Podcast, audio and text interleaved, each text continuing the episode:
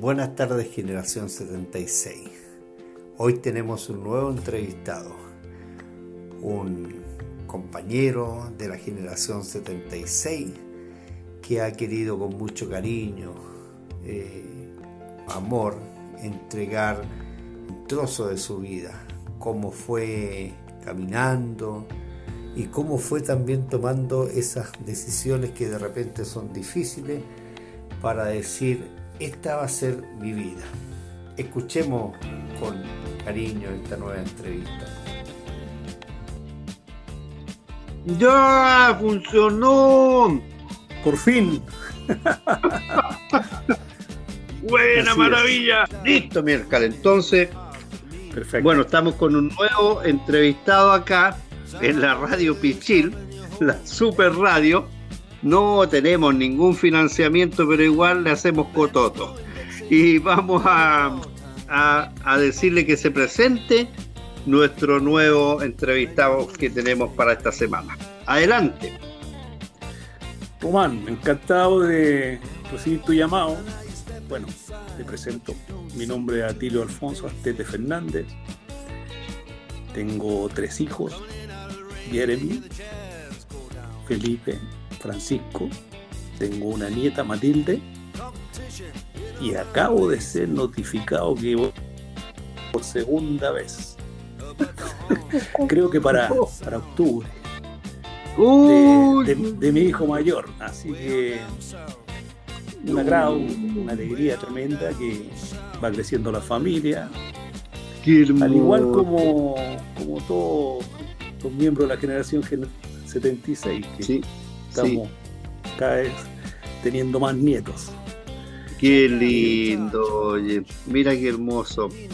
Eh, por ahí en delante, hace una, unos momentos atrás, conversaba esto con otro integrante de la generación, eh, lo que significan los nietos. Entonces yo le decía, chuta, es lo más lindo que hay, pero los míos están en Copiapó, claro, o sea, lo veo igual, pero con esto de la tecnología, me, me llaman, tata, tata, ven, tata. me, joden. Te felicito. Esta, Muchas gracias. Con lo que estamos partiendo es con una tremenda noticia. ¿Tu hijo mayor dónde está? Bueno, mi hijo mayor está ahora mismo acá en Santiago, ¿ya? Ah, ya. Y sí, está acá en Santiago, la verdad que ha estado mal de salud. Eh, ha sido un año muy difícil, ¿ya? Primero se contagió con el COVID y después, bueno, eh, ha tenido problemas en la columna y eso eh, ha, sido, ha sido muy, muy tedioso para él porque lo ha invalidado bastante. Así que, nada, así que ahora eh, este año ha tenido que dedicarse solamente a recuperarse y, ha sido ya. Ya. Y bueno, mis otros dos hijos, Felipe está en Alemania, también está está a punto de casarse y, esperando el momento, porque tiene ganas que, vayamos nosotros, pero va a ser súper difícil. Tú sabes que hoy en día está cerrada la frontera, así que lo más probable es que tenga que apechugar solo. Aunque me dice, tú cachai que yo me voy a casar una vez en la vida, así que me oh, esperar a mi padre acá. Pero bueno, son cosas de, la vida. Ya, eh, por otro lado, eh, mi, hijo menor ya eh, está en la universidad y le queda como un año, así que ya estamos terminando la tarea. Ay, qué lindo. Así que bien por ese lado ahí y a mí me, me, tocaron puros hombres. Y fíjate que a mi hijo le están tocando puras mujeres, porque la que viene también es mujer. ¡Ay, mira! Cosas de la vida. Claro, mira, ahí, ahí eso, eso lo pueden explicar un poco después nuestro, nuestros doctores. Ahí algo se produce con la con la genética, claro, Y, algo ocurre ahí. mira, qué simpático. Pero así es la vida. Mira, cuéntanos un poco tú, porque sí, obviamente disfrutamos mucho cuando vemos, cuando te, tú nos presentas eh, tus proyectos de tu empresa o la empresa en la cual participas. Háblanos de esa empresa, Atilio. Eh, mira, eh, la verdad que en general siempre le, doy una, una, cuota importante de pasión a las cosas que hago. ¿ah? Ya. Eh, entonces, yo eh, en mi vida laboral eh, he estado solamente en dos empresas ya. Y me gustaría partir comentándote un poquito cómo llegué a lo que a lo que desarrollé o a lo que estoy desarrollando todavía en mi vida. Bien. bien. Yo me acuerdo que en el colegio los profesores estaban preocupados de que nosotros tuviéramos eh, contacto, digamos, con el mundo laboral o que, alguien de, promover una eh, buena orientación. ¿Te fijas? O sea, por, qué lado irse? Porque la verdad que éramos, éramos pajaritos, ¿cierto? De provincias, la verdad. No sabíamos mucho de, de, qué cosas se podían desarrollar ya. O sea, bueno, todos sabíamos de, las profesiones formales, típicas, ¿cierto? Eso. Pero fíjate que en mi caso, eh, bueno, eh, me acuerdo que una vez nos llevaron a la escuela de artillería. En la escuela de artillería mm. había un cine y llegó, eh, llegó un agente de Coelco Teniente a dar una charla sobre la artillería, sobre el cobre, cómo se producía el cobre.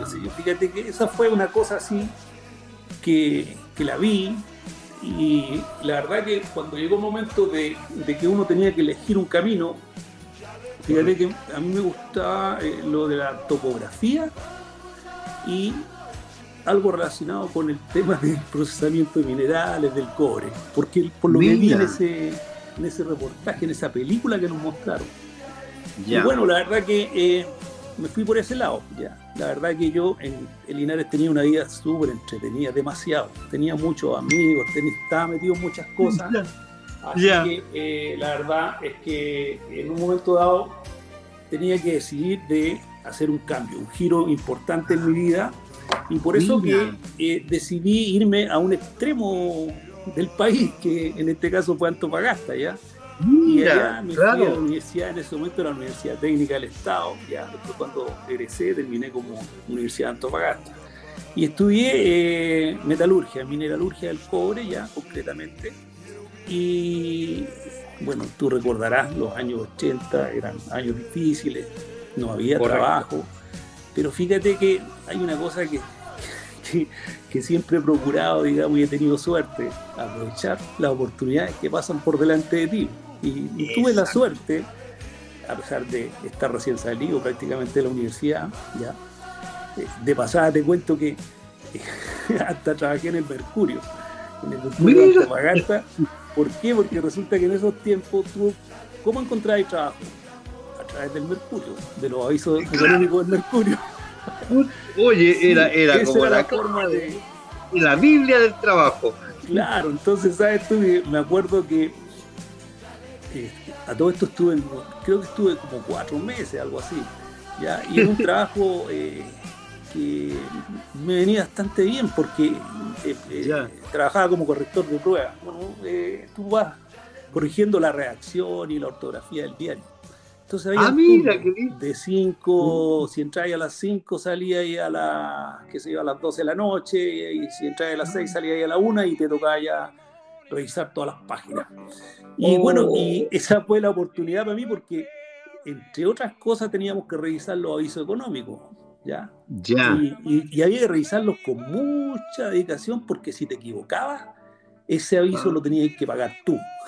Ah. claro. Bueno, entonces ahí apareció un aviso en el diario que necesitaban jefe turno, planta sur por un manto blanco, qué sé yo. Así que fui, yo creo que uno de los primeros en enterarme que de, del aviso. Así que al otro día mandé el currículum al tiro inmediatamente. Buena, mira. Mira cómo, cómo te aprovechaste de los recursos del Mercurio. O sea que son, son anécdotas que, que claro, son qué bonito. que han pasado en la vida de uno y dice, ¿cómo, ¿cómo se juntaron esos elementos que me permitieron? Oye, oye, qué bonito, claro, como, como justamente, como se juntan. Y bueno, Oye, y todo eso también yo creo que te, eh, te, debe haber ayudado un poco lo que te enseñó don Crescencio. Mira, la verdad, yo no fui tan buen alumno, ¿ya? Y, y te voy a decir que yo siempre con, con don Crescencio creo que va a ser raspando, Pero, Pero sí me acuerdo, sí, de un profesor de castellano que tuve en el liceo, el chino Ariste, no sé si tú lo conociste. Ah, sí, pues si tú, eh, y ese, tuve yo por pues, chino Ariste. Que, a mí eh, eh, me dejó un poco de huella porque era un tipo, un tipo que, que te hacía participar y, te, hacía pensar. Yo me acuerdo que en esos tiempos, por ejemplo, hacer una disertación era algo novedoso, oh. que lo hacíamos con un papelógrafo, o sea, te preparabas, pero cualquier cantidad. Pero bueno, son. Eh, ahí te voy a preguntar por eso. Román, nuevamente la suerte. Fíjate que cuando entré al Mercurio, pues ya. había un tipo ya ducho, que ya harto tiempo, qué sé yo. Y hicimos amistad y me dijo, ¿sabes qué? Me dijo, mira, este libro de gramática, me dijo, es la Biblia para lo que tienes que hacer acá. Y me lo ah, mira. fíjate. Oh, y sabes tú que la verdad es que es increíble, ¿eh? porque uno en el colegio, mira, en el colegio tú estás metido en tantas actividades, ¿ya? Eh, que realmente, digamos, para el estudio hay poco. Yo sé que hay mucha gente en nuestra generación que sí estudió realmente, ¿ya? Sí, fíjate que yo, al igual que Jimena, me parece, no sé, pero otras personas Al igual que mí. Eh, ¿Sabes qué? Realmente, eh, cuando entré a la universidad, o sea, cuando, cuando eh, te pusiste serio en tu vida y dijiste, bueno, ¿qué voy a hacer de mi vida? Ahí realmente ya empezaste a, tomarte las cosas bien y a aprender. Aprender todo. Se te abre como un abanico, oye, increíble. Correcto. Sí. Así que bueno, el asunto es que, eh, para no extenderme tanto, eh, te comento que yo entré muy joven a trabajar. De hecho, era tan joven que, que tuve que dejarme bigote. Porque, porque, porque resulta que cuando entré a Mantos Blanco era jefe de turno, tenía 23 años y me tocó recibir una dotación que venía de la mina, ¿ya? De uno, era, era una dotación de puros viejos ya sobre 60 años, les quedaban 5 años. Como nosotros. Uh. Venían todos los viejos con los dedos cortados, cojos. Ay, miércoles. Operaban unas máquinas de perforación que eran sumamente eh, complicadas de operar, ¿ya? Y había mucha gente accidentada. Entonces esa gente, la empresa, en vez de y además que hizo una renovación, en ese momento empezaron a llegar los Jumbo, eh, que es una máquina de perforación nueva, eh, modernísima. Entonces, toda esa gente quedaba en la calle. Entonces, igual que me ah. acuerdo que existía el, departamento de carpintería. Entonces, todo ese personal lo mandaron a la planta nueva que se está inaugurando. ¿Ya? Ya. Y por lo tanto, y trabajar con gente de edad y todo lo demás, a mí como, como, que al comienzo como que no te pescaban, ¿cachai? Entonces uno Claro. Ya, ya me dejé bigote e incluso me dejé barba en ese tiempo.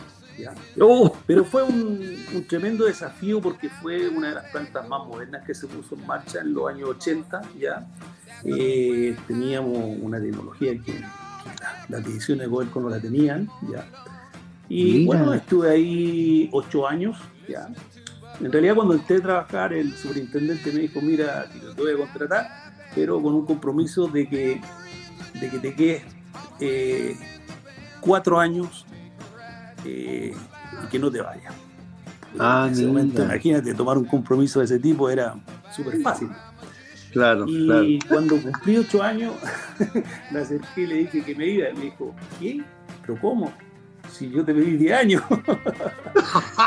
y trató de convencerme que me quedara. Me preguntaba si acaso había conversado bien con mi señora esposa, que, dijo, mira, ah, vamos a hacer cuenta que no hemos hablado nada. En un mes más, si quieres, volvemos a tocar el tema.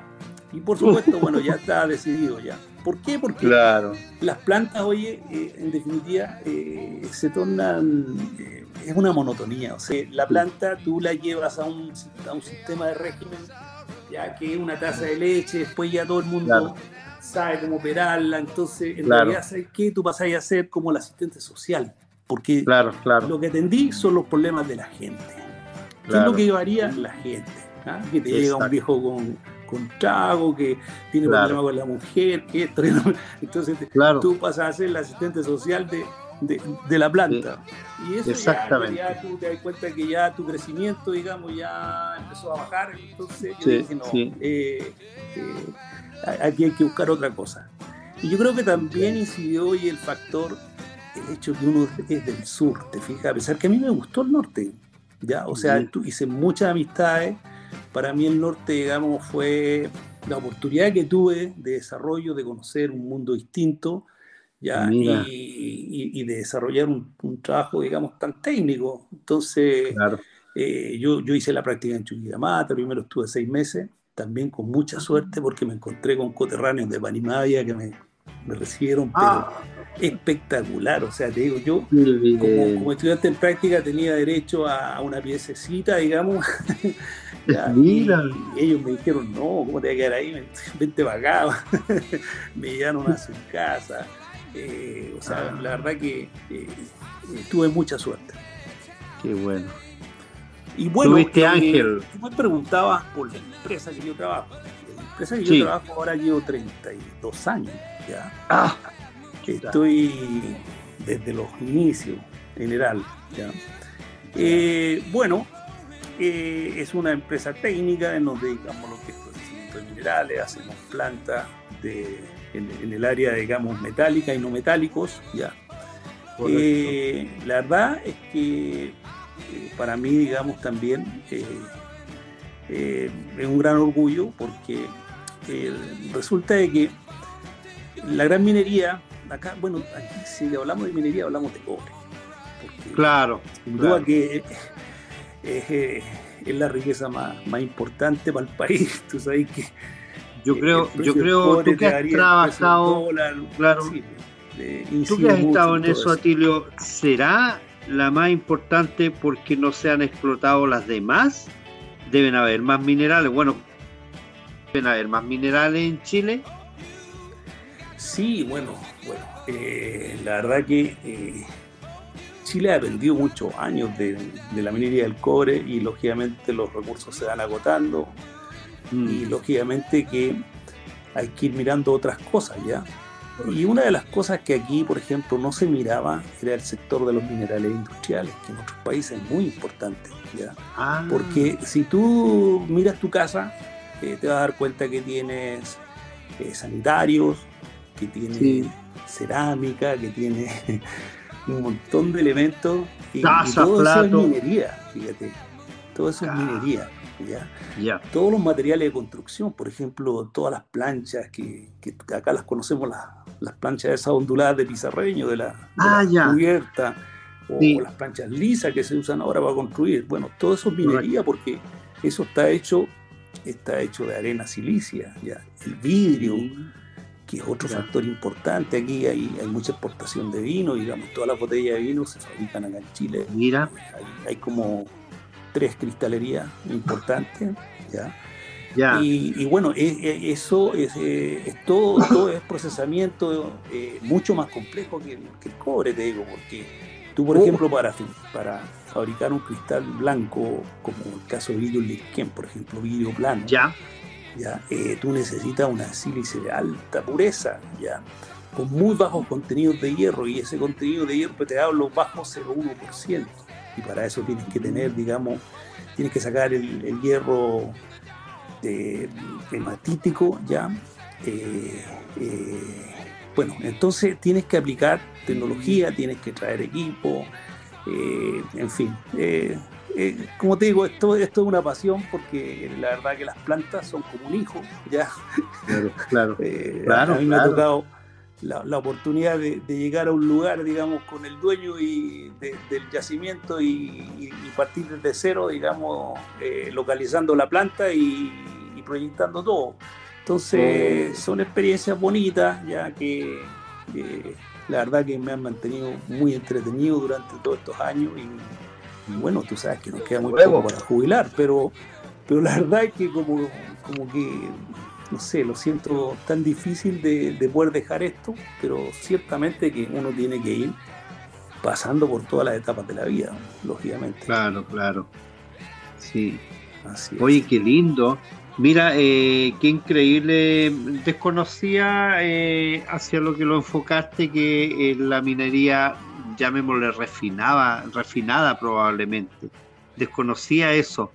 Y claro, empecé al tiro a mirar lo que tú dijiste y, tengo vidrio por todos lados, pues. y nunca va a dejar de ocupar el vídeo.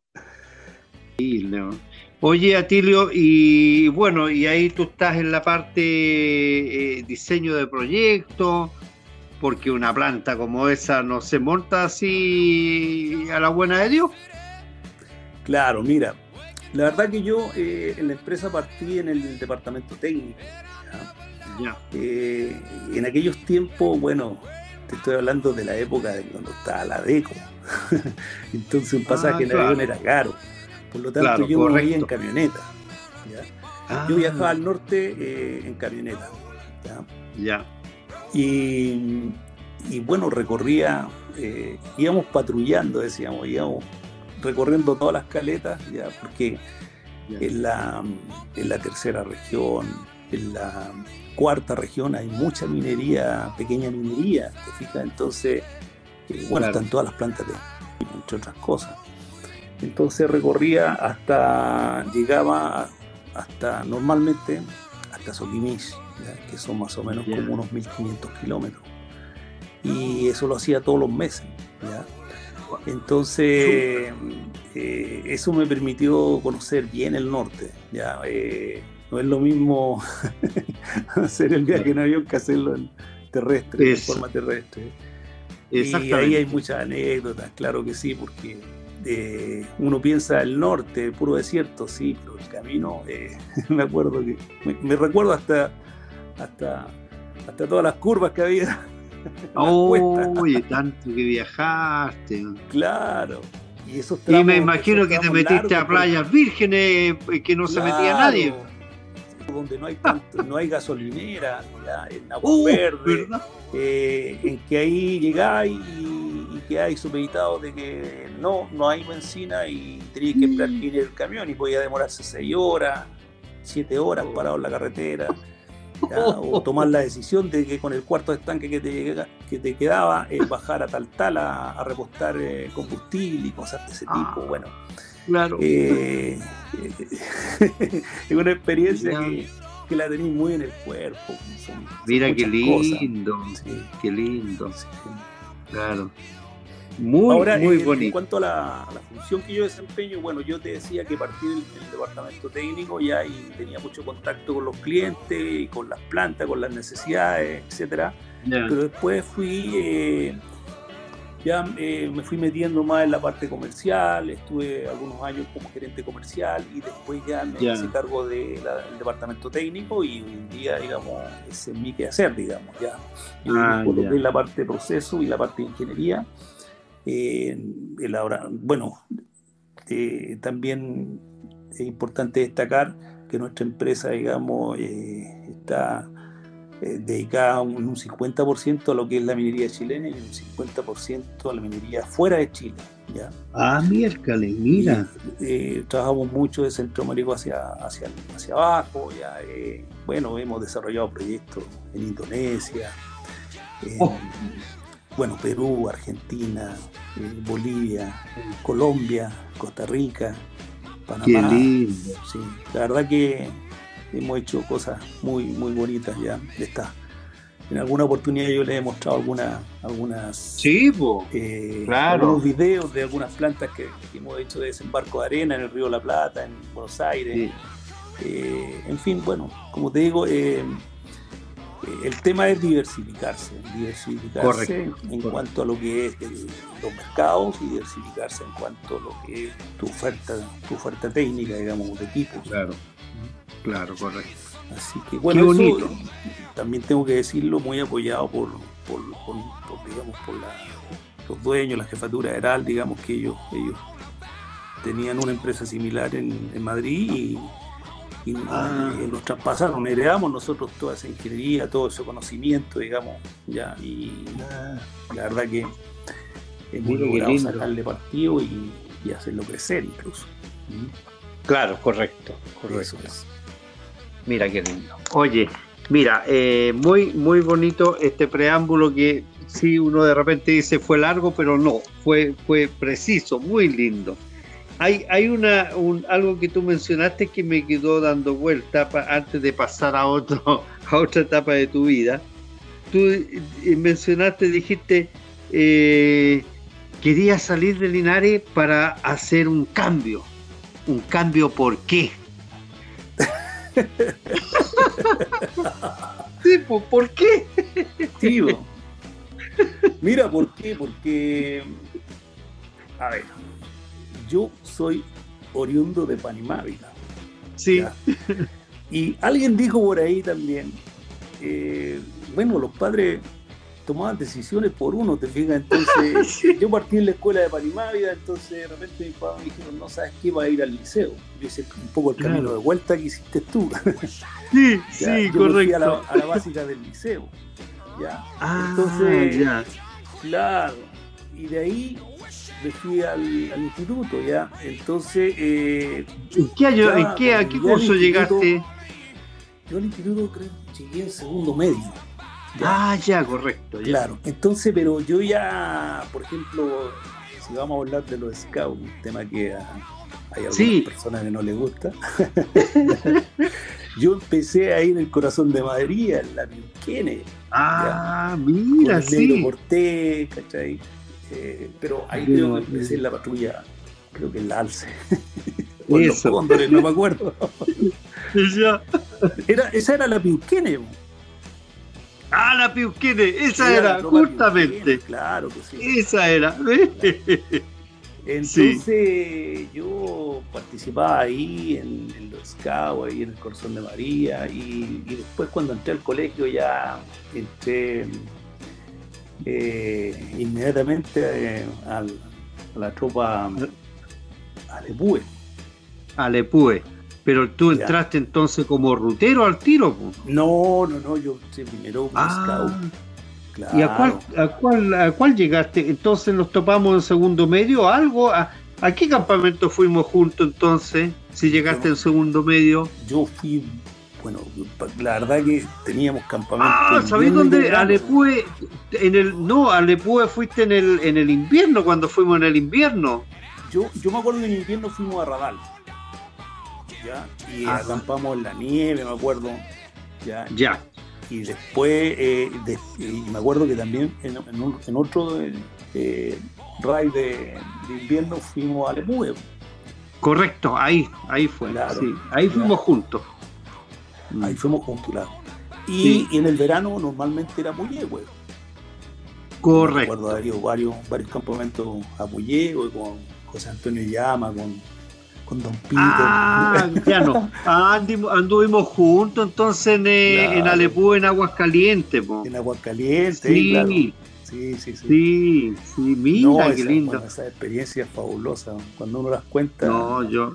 sí, la verdad que sí. Eh, era, era un despliegue, digamos, pero espectacular. O sea, imagínate, Sí, arrendábamos un carro de ferrocarriles para nosotros.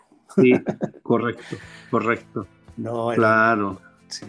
Y, Así que, bueno, no, y aparte había una bonita formación, el cuidado a los más chicos, olvídate, no, era hermoso, hermoso.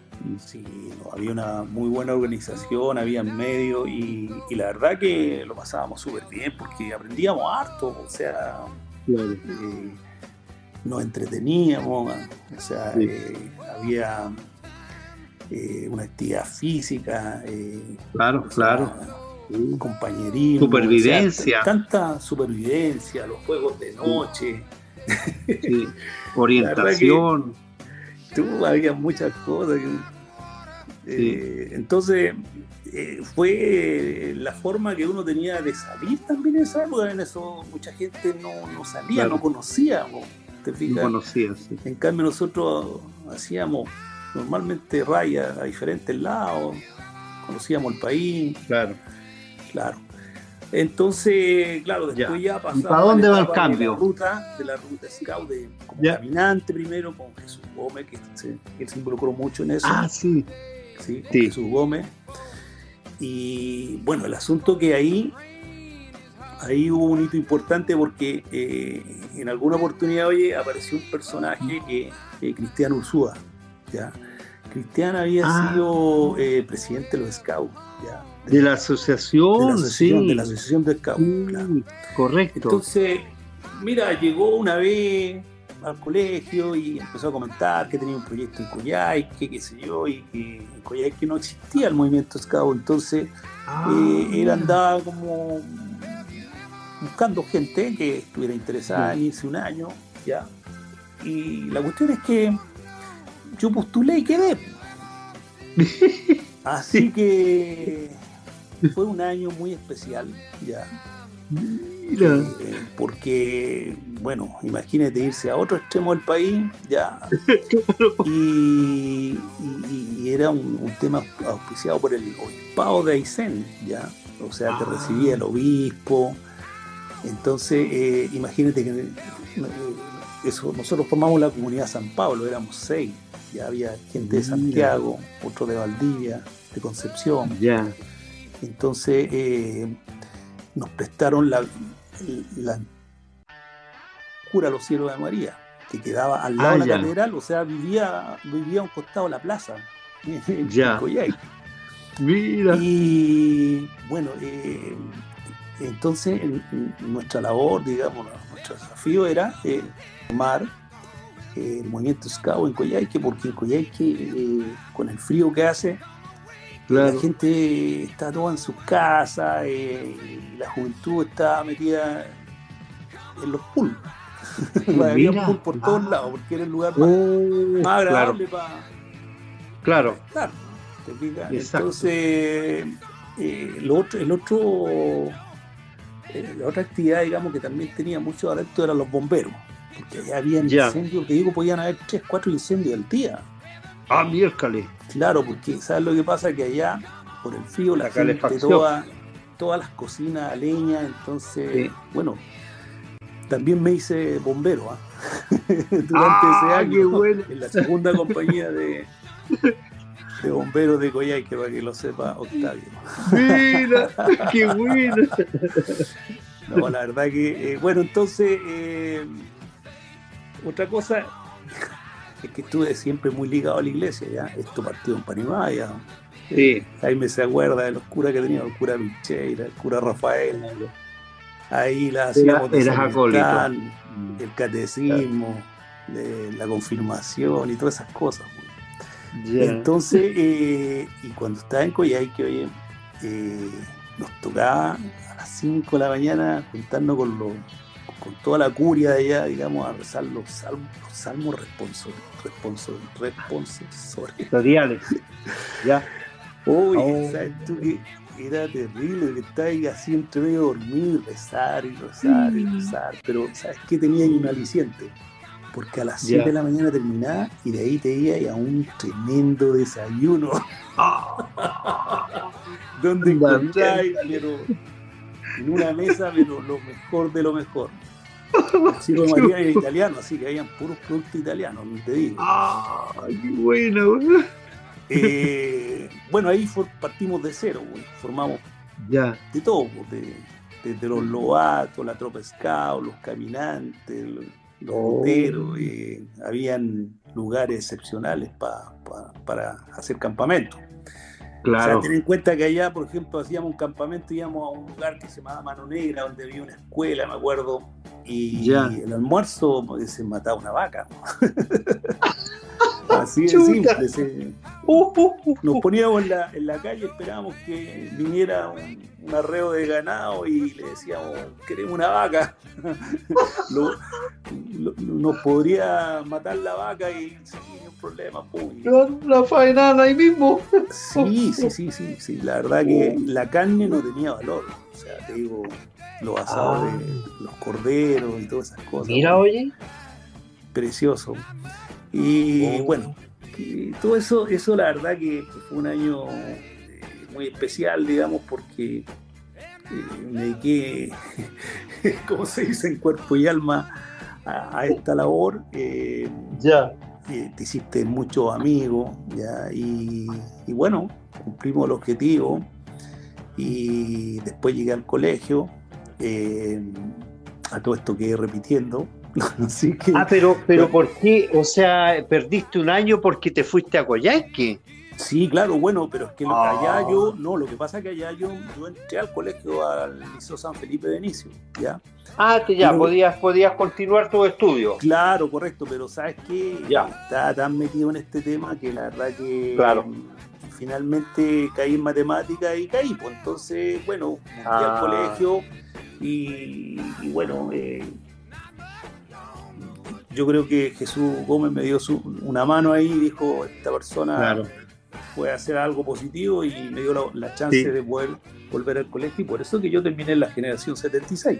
Correcto. Ah, Ya. mira, qué lindo, ya. Claro, Ah, así fue el asunto. Bueno, entonces, eh, volviendo a la pregunta original que me hiciste, yo sentía de que Linares tenía muchas amistades.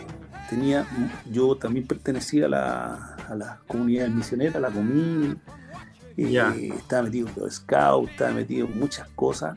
Entonces, eh, en un momento de reflexión, dije, yo tengo que, tengo que hacer un cambio importante en mi vida porque si no, eh, no voy a terminar bien. Voy, voy a, no sé, voy a, a quedarme acá en Linares. Y, Claro, claro, y aquí, eh, como dijo Lucho Aldana, no hay empresa. que administrar. claro. Así que, lo mejor es que, que hay que emigrar, hay que buscar otros Mira, te, te, te puedo hacer un paréntesis de eso. Sí, por supuesto. Mira, yo cuando salí de cuarto medio, llego y me voy donde un primo que tenía un, un super taller mecánico y yo siempre con mi papá eh, le ayudé en mecánica. Entonces yo me creía que sabía mecánica. Entonces fui donde mi primo le dice, eh, ¿sabes qué? Quiero trabajar en tu taller y quiero ser mecánico y todo. Entonces me dijo, ¿saliste recién de cuarto medio? Sí. Mira, me dijo, sin ofender a, nadie, me dijo, con cuarto medio para lo único que servís para la pala y la picota. Sí. Y además, si te quedáis acá, vaya a ser igual que el maestro Lucho ese que anda en bicicleta, arreglando, arreglando plancha. Así que mándate a cambiar de acá, me dijo. Oye, y me mandó a cambiar, pues, y me, me mandó a que fuera a estudiar a Santiago. Yo te- Claro, mira, igual duda. que lo que te pasó a ti. Sí, sí, sí. Ahora fue difícil, Román, porque imagínate tener toda una vida, bueno, eh, Sí. vivir en tu casa de partida, eh, Claro. todo un entorno eh, de amistades, de círculo, el colegio, y tantas cosas, y decir parto de cero no fue una decisión fácil. Aparte que en esos tiempos, acuérdate. Y tan lejos que te fuiste, y Claro. uno venía eh, dos veces al año, en vacaciones de invierno y verano solamente, entonces. Ay, miércoles. Claro, eh, claro. Pero bueno. ¿Te costó, eh, Atilio, te costó eso? ¿Te costó Sí, pero- el dolor de alma o no? No, porque sabes lo que pasa que yo creo que la fue importante, digamos, la preparación en el, en el mundo scout, digamos. ya. Mira, mira qué lindo. Eh, sí, Yo te digo, ahí uno a- aprende a valerse por sí mismo y, sí, y a tener personalidad y a tener visión, pues. Sí, Claro. En definitiva, tú te das cuenta de que todas las actividades que nos hacían ahí, digamos, en el fondo eran, eran cosas que Claro. venían a servir más adelante. Ya, Exactamente. Planificar, eh, claro. sobrevivir. O sea, Sí. digo, por ejemplo, en mi, en mi época de estudiante, Administrar. administrar. Yo te digo, en mi época de estudiante, eh, si bien es cierto, bueno, mis padres me, me- me dieron todo lo, lo- lo- lo estrictamente necesario, pero yo para los carretes, por ejemplo, eh, tenía un amigo al frente de mi pensión que eh, sus papás lo mandaron a estudiar y sus papás tenían, tenían parcela en Arica y a él no le mandaban plata, sino que le mandaban plantas. Le Ah, mandaban un camión de plantas pal- pal- para el semestre. Y este, Ya. a este le daba vergüenza salir a vender. Ah, Entonces- claro. Cruzaba para el frente y me decía, oye, Emilio, eh, ¿por qué no me salía a vender unas plantitas? Y sabes que yo salía, además vivíamos en un barrio bastante bueno ahí en la Avenida Brasil. Salíamos- salía yo con unas plantitas, las ofrecía, las vendía y, y con eso tenía para el carrete el fin de semana. ¡Qué buena! Así que eh, siempre o sea, uno se busca la vida, lógicamente. Claro, claro. Así que no, la verdad que no lo pasé mal. No lo pasé mal. Qué bueno. bueno, contestada tu pregunta. Mira, Atilio, eh, yo sí ahí te escuché y bueno, siempre te he escuchado también tu vida en Panimavia. De tu papá también siempre supe que profesor en la escuela Panimavia. Eh, ¿Cómo fue tu infancia? ¿Cuántos hermanos me dijiste que son ustedes? Eh, somos tres hermanos, yo tengo dos hermanos. Tres hermanos, ya. Sí, correcto. Bueno, ¿Cómo fue tu infancia? Panimavia fue el lugar ideal eh, porque fue, no sé, toda aventura, ahí jugué con tierra, tenía perro, mm. crié pollo, eh, andar en bicicleta, los paseos a, la precordillera, Rari, eh, bañarse en el, en el río Caballo Blanco, en el río Rari. Ah. bueno, la verdad que fue para mí eh, ideal porque era un pueblo tranquilo donde todo el mundo se conocía, ¿ya? Y tenía muchos amigos, podía practicar deporte. Eh, entonces fue un, lugar para mí ideal durante mi niñez, o sea, feliz, feliz porque aprendí de todo. Y, en esos tiempos, bueno, con Miguel Cortines, con Jaime, con Jaime también yo creo que no compartí tanto, ¿ah? quizás más con el hermano, con Álvaro o con su hermano menor. Ah, ah ya. íbamos, íbamos a RAR y aquí en Amávida, ya, eh, bordeando el cerro, íbamos a un lugar, a, una mina que teníamos de, de piedras petrificadas.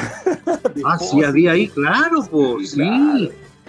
Sí, se iba a buscar mucho, troncos petrificados, hoja. Tronco, todas esas cuestiones. Entonces era, como te digo, todo eso era aventura. Además, de que, como te decía, eh, fue como mi despertar social también en, torno a la iglesia, porque ahí eh, creamos el grupo juvenil, los scouts, ah.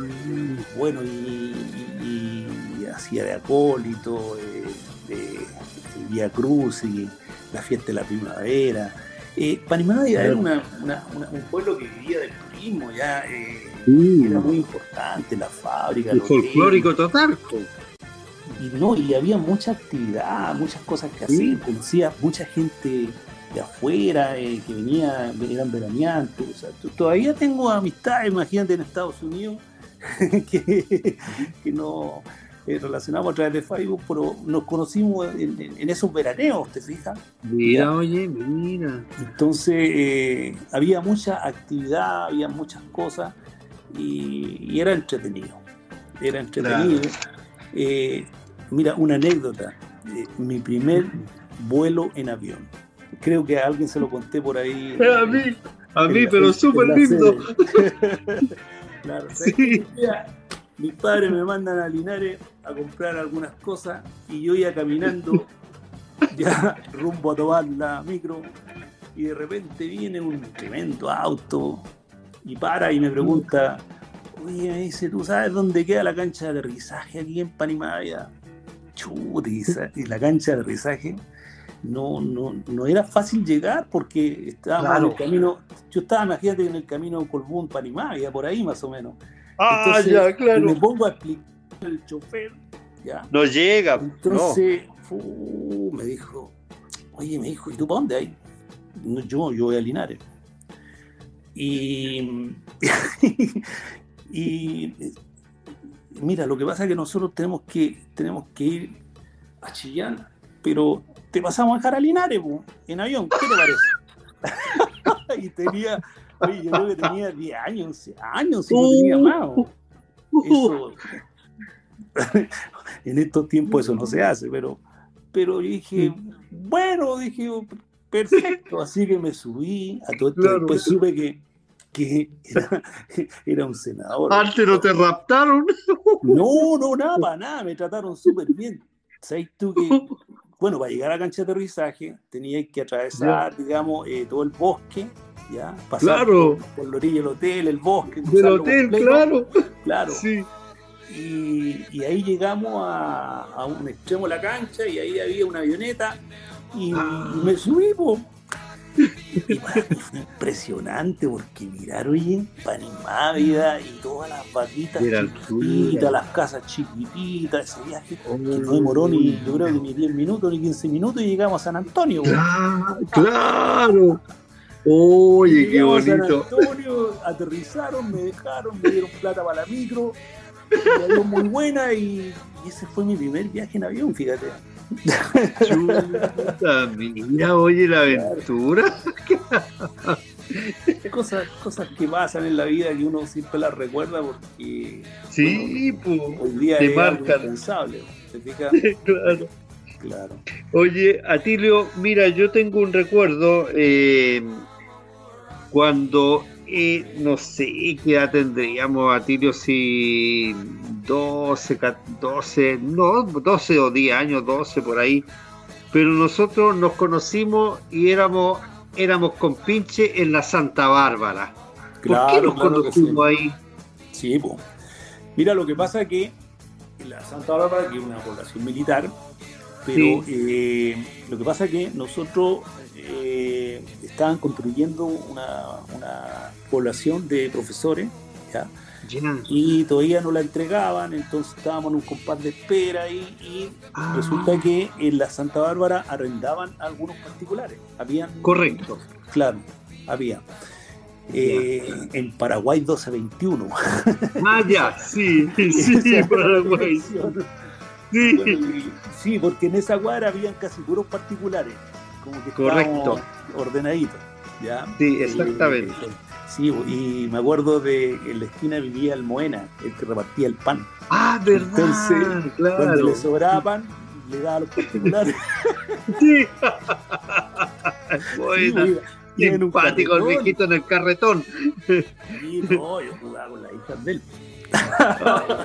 me imagino, puta, siempre fuiste tan ah, avanzado tú, Oye, no, ni tanto, ni tanto. Bueno, ¿y sabes por qué nos recordamos? ¿Te acuerdas? Porque en esa esplanada que había frente a la escuela 5, ya, ahí era donde pasaba todo, todos los días. Correcto. o sea, Correcto. las bolitas, que el rum rum, que las miles de cosas. Ahí todo, todo. Claro, con el Marco Jo, con. Claro. Eh, bueno, ya no me acuerdo de todos, pero. Eh, entonces, me acuerdo mucho de ti porque resulta de que en esos tiempos, eh, digamos que la mejor entretención que había en Linares era el teatro municipal, lógicamente. Correcto. Dan, esas películas, digan lo que digan, de Rafael, Sandro y todas esas cuestiones. Y me acuerdo que nosotros y nos fuimos para la plaza y nos fuimos al cine y después nos quedamos un rato en la plaza. Y... palo! Sí. Claro. Y, con permiso limitado y todo lo demás, pero ahí como que nos pasaba un poco la raya, ¿te fijas? Sí, sí. De, eso, de eso me acuerdo. Eso. Sí, fíjate que yo, yo tengo muy marcado eso. Nos fuimos caminando y fuimos, y, y sabes tú, que tú tenías unos blue jeans de color celeste. No sé, mira, para eso me acuerdo, Entonces yo. Claro, sí, weón. Entonces eran re bonitos, weón. Y yo te decía, oye, qué bonitos los, los blue jeans, weón. Y yo me compré unos iguales para andar igual a ti, weón. Claro, claro, claro. Yo sí, me acuerdo mucho. Y resulta, Tilio, que después, después cuando, bueno, obviamente después yo me fui al liceo, tú seguiste ahí, eh, pero después Juan Carlos me hablaba mucho de Atilio.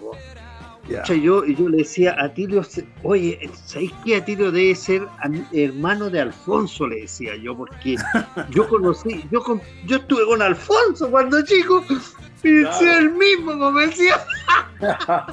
claro.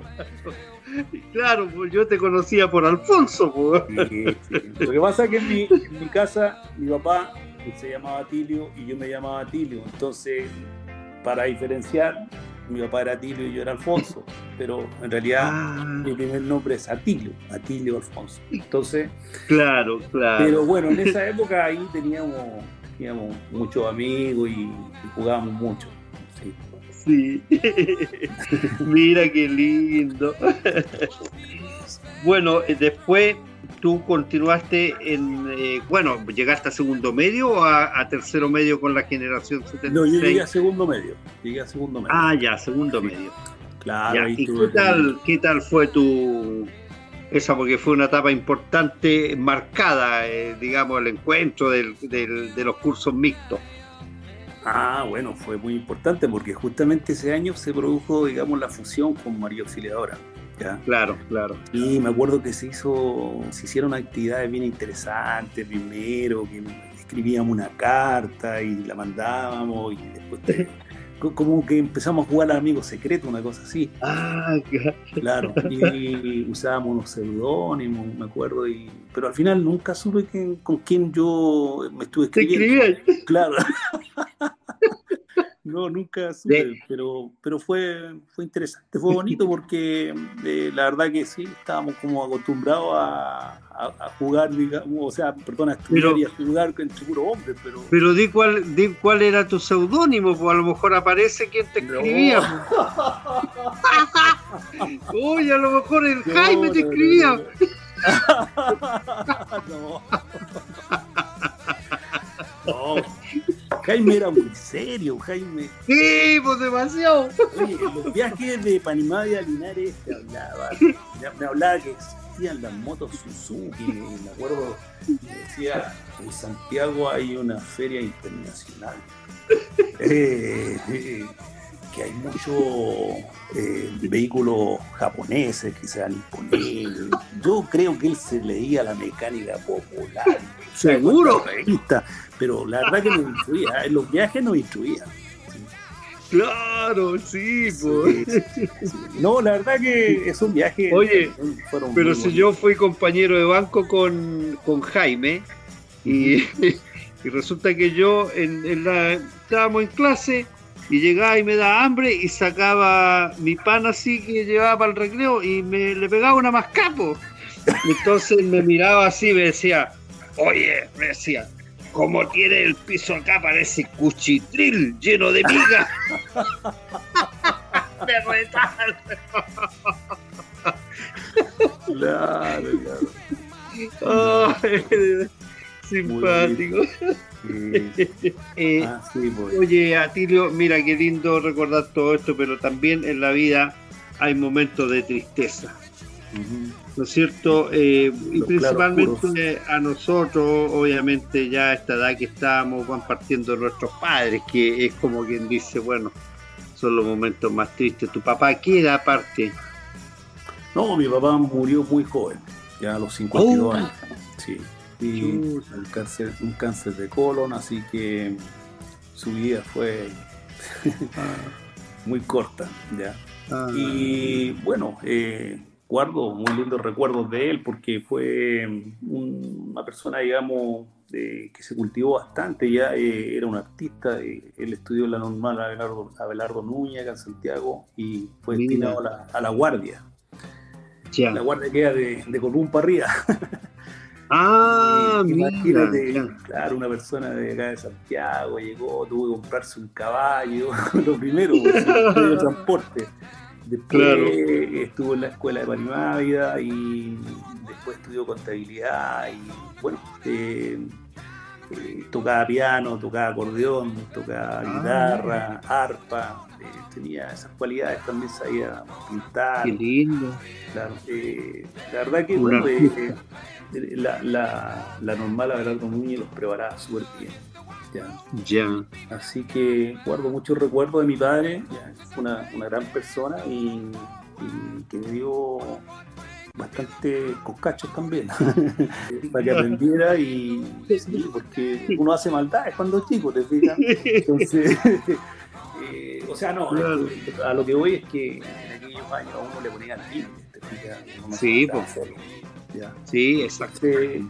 Yo veía, por ejemplo, otros amigos de esa época de la infancia que se fueron por otros caminos, te fijas, porque en definitiva su papá eh, era muy permisivo, entonces, bueno, eh, afortunadamente uno dice, bueno, eh, nuestros padres nos dieron valores, nos dieron la herramienta, ¿cierto? y, en definitiva, bueno, uno aprovechó las instancias, esa, esa, oportunidad que te, que te, da la vida para, para, crecer, para evolucionar, ¿cierto? Y bueno, eh, el, tema es que a esta altura encontramos de que la vida transcurrió muy rápido, ¿cierto? Porque hemos, aprovechado nuestro tiempo así en forma entretenida, en forma apasionada, digamos, como digo yo, por lo que uno hace. Sí, sí, exacto. hemos superado grandes desafíos, nos hemos capacitado.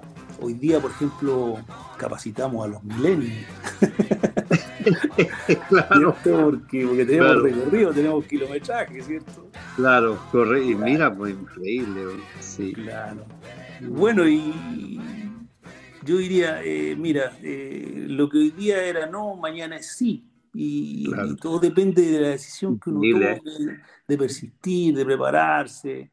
De, y bueno, y, lo que no puede ser, no puede ser, porque además es imposible, o sea, entonces también uno tiene que tener conformidad y, alegrarse por lo que ha logrado, ya, porque, bueno, eh, principalmente porque el objetivo en la vida es, ser feliz, pues, alcanzar la felicidad de la forma que mejor pueda sin hacer daño a los demás. Correcto. Y yo por eso que estoy eh, tan comprometido, digamos, con esta generación que en definitiva, digamos, nos ha unido, el Jaime y muchas personas más que colaboran, porque eh, a esta altura del partido ya no hay secreto, ya, ya hemos vivido. es cierto, claro que disfrutar nomás. Eso es lo que tenemos que hacer. Sí, exactamente. Así que... Y además que eh, todos hemos como, aunque en, diferente intensidad, hemos vivido lo mismo. O sea, tú empiezas a, verlo y es lo mismo que hemos vivido, una intensidad diferente. Claro, claro que sí. Yo siempre cuando lo converso por ahí entre mi amistad, todo el mundo me dice, oye, algo inédito. Yo nunca más vi a mis compañeros de curso. Uy, nada más, o sea, no tengo idea, me dice. No, sé qué pasó con ellos, ¿te fijas? Pero claro, porque es normal que se produzca esa situación, pues, eh, teniendo en cuenta que se privilegia a la familia, el tema laboral, ¿cierto? Y ellos normalmente se asocia a la, a la migración. Eh, Correcto. La, búsqueda de mejores oportunidades, ¿cierto? Pero en el caso de la generación 76 se produjo ese milagro de que a pesar de que estamos dispersos, tú estás en Osorno, el Pedro está en Iquique, y, estamos juntos y sabemos qué le pasa, y bueno, interactuamos, eh, nos ayudamos, eh, disfrutamos. creo que es súper lindo eso. Sí, sí, de todas maneras. Y, tu mamita parte hace poco. Claro, exacto. Claro. Bueno, hace poco estábamos ya en, contacto todo cuando partió tu mamita. ¿Hace cuánto? ¿Tres años más o menos? Tres años, sí, hace tres, años, que falleció mi mamá. Bueno, eh, fíjate que mirándolo un poco en retrospectiva, digamos, afortunadamente, bueno, mi mamá finalmente eh, sufrió un Alzheimer y estuvo más o menos como cinco o seis años con la enfermedad pero eh, eh, murió de un, de un infarto. ¿ya? Ah, eh, pero yo decía, menos mal que no le tocó vivir esta época, ¿ya? porque ¿sabes? La, la, gente, digamos, mayor, digamos, y con enfermedades de ese tipo, el cuidado que hay que tener. así que afortunadamente no, no le tocó sufrir además esta pandemia gracias a Dios. Pero Mira, grande recuerdo. Grande recuerdo porque mi padre se fue joven y, yo ah, disfruté mucho de mi mamá. Claro. Disfruté mucho de ella, digamos, para mí siempre fue un orgullo y traté de, compartir y de. en esos tiempos más a Linares porque tenía una razón. Y te digo una cosa, hasta el día de hoy echo de menos ir a Linares, ir al cementerio, porque cuando voy al cementerio a ver la San Javier, eh, mi corazón bien llenito. O sea, para mí es importante eso. Así que estoy, esperando que pasemos a fase 3 para ir a Linares. ah, qué bien. disfrutaste a tu mamá también entonces. Sí, sí de todas maneras. Sí. O sea, traté de hacer todo lo posible porque uno sabe que algún día sus padres se van a ir, eso es lo natural. Sí, sí eh, es lo natural. Aproveché de, de, viajar con ella, de, darle algunas alegrías, ¿cierto? De, claro. Después de todos los sacrificios que ellos hicieron por nosotros. Muy bien, eso, muy lindo.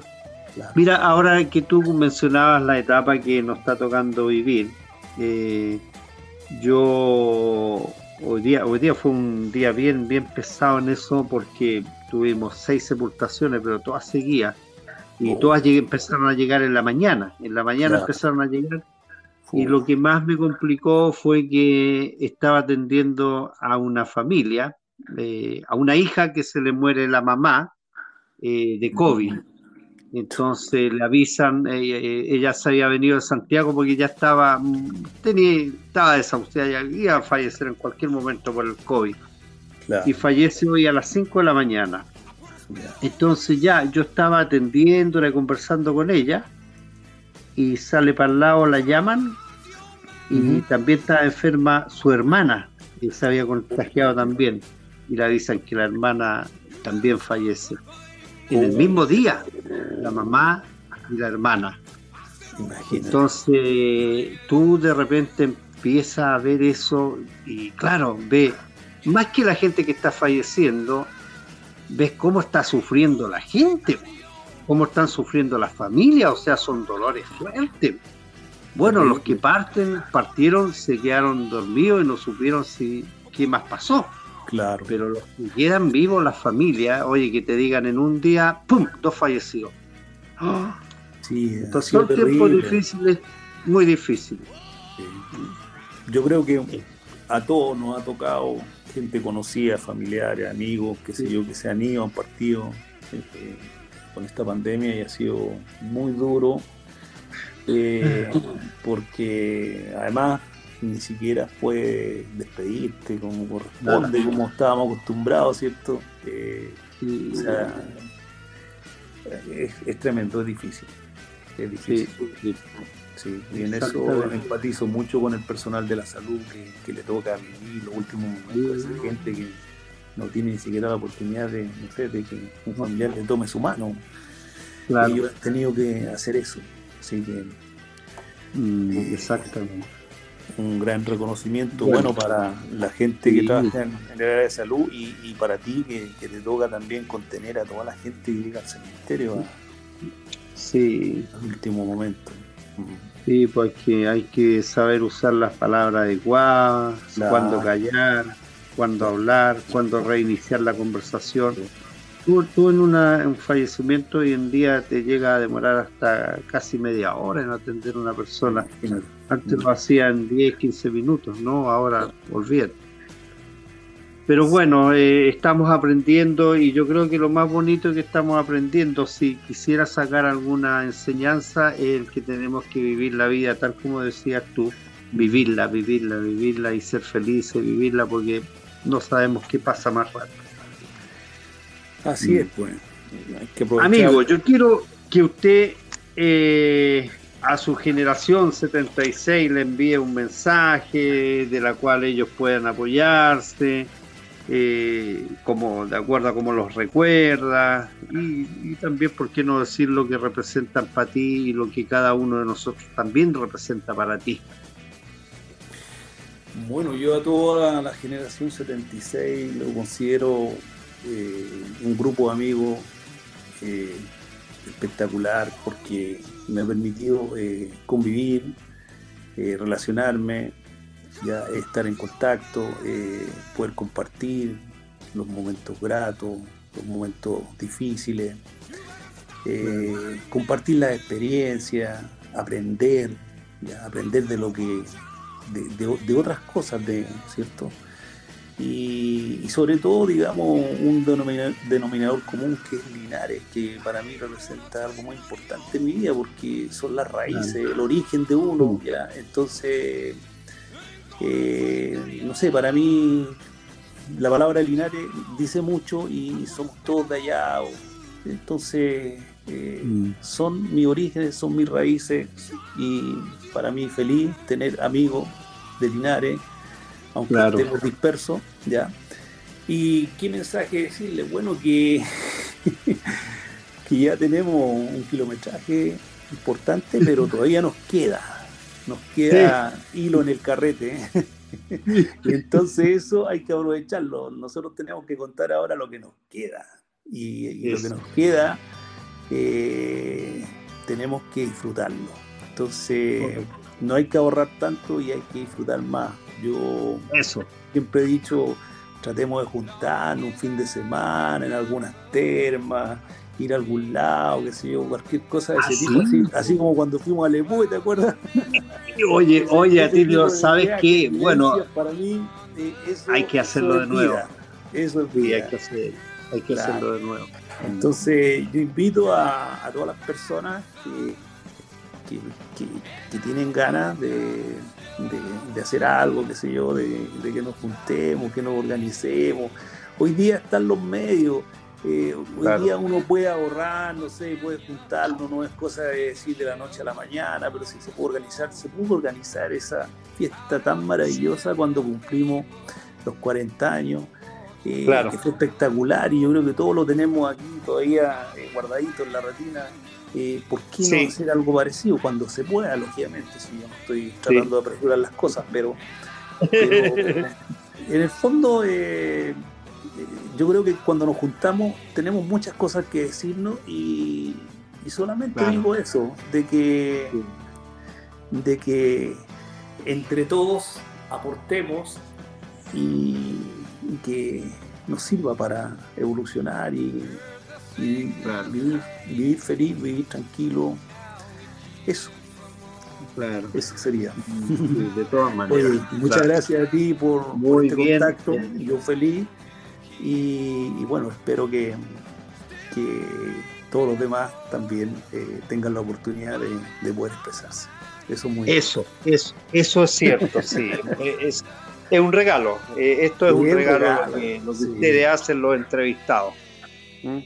Yo algún día he disfrutado mucho todas las entrevistas, eh, las he escuchado con mucha atención ah. y, me he divertido mucho escuchando. como, como dijo Luchito Aldana, ahora se van a reír de ti. Eh, claro, claro, claro. No, por supuesto, sí tenemos imperfecciones y cosas, pero bueno. Claro. lo, que, nos tocó, es lo que vivimos y tenemos que ser auténticos. Claro. Oye, sí. Oye, y, sabes tú que lo que lo que te decía fue tan, para mí fue, fue muy, muy marcado, ah, fue muy marcado. Bueno, no eran blue jeans porque blue jeans es un jean azul. Pero los jeans celestes, compadre, nunca me olvidé en la vida.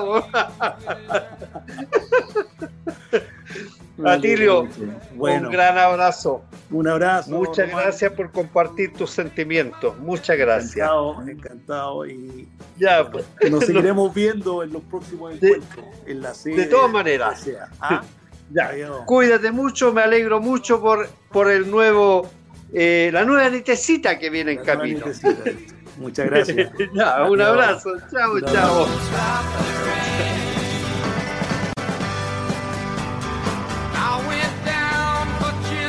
Fue muy grato haber compartido todos estos minutos con Atilio.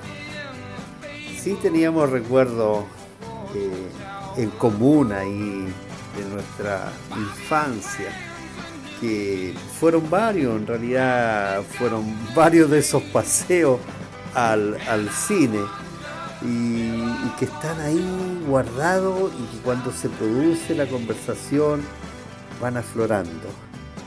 Por ahí hay una persona que eh, también eh, está escuchando esta entrevista y que no es de la generación, pero sí ha dado su opinión. Dice, que bonita la, eh, el ejercicio terapéutico que ustedes hacen.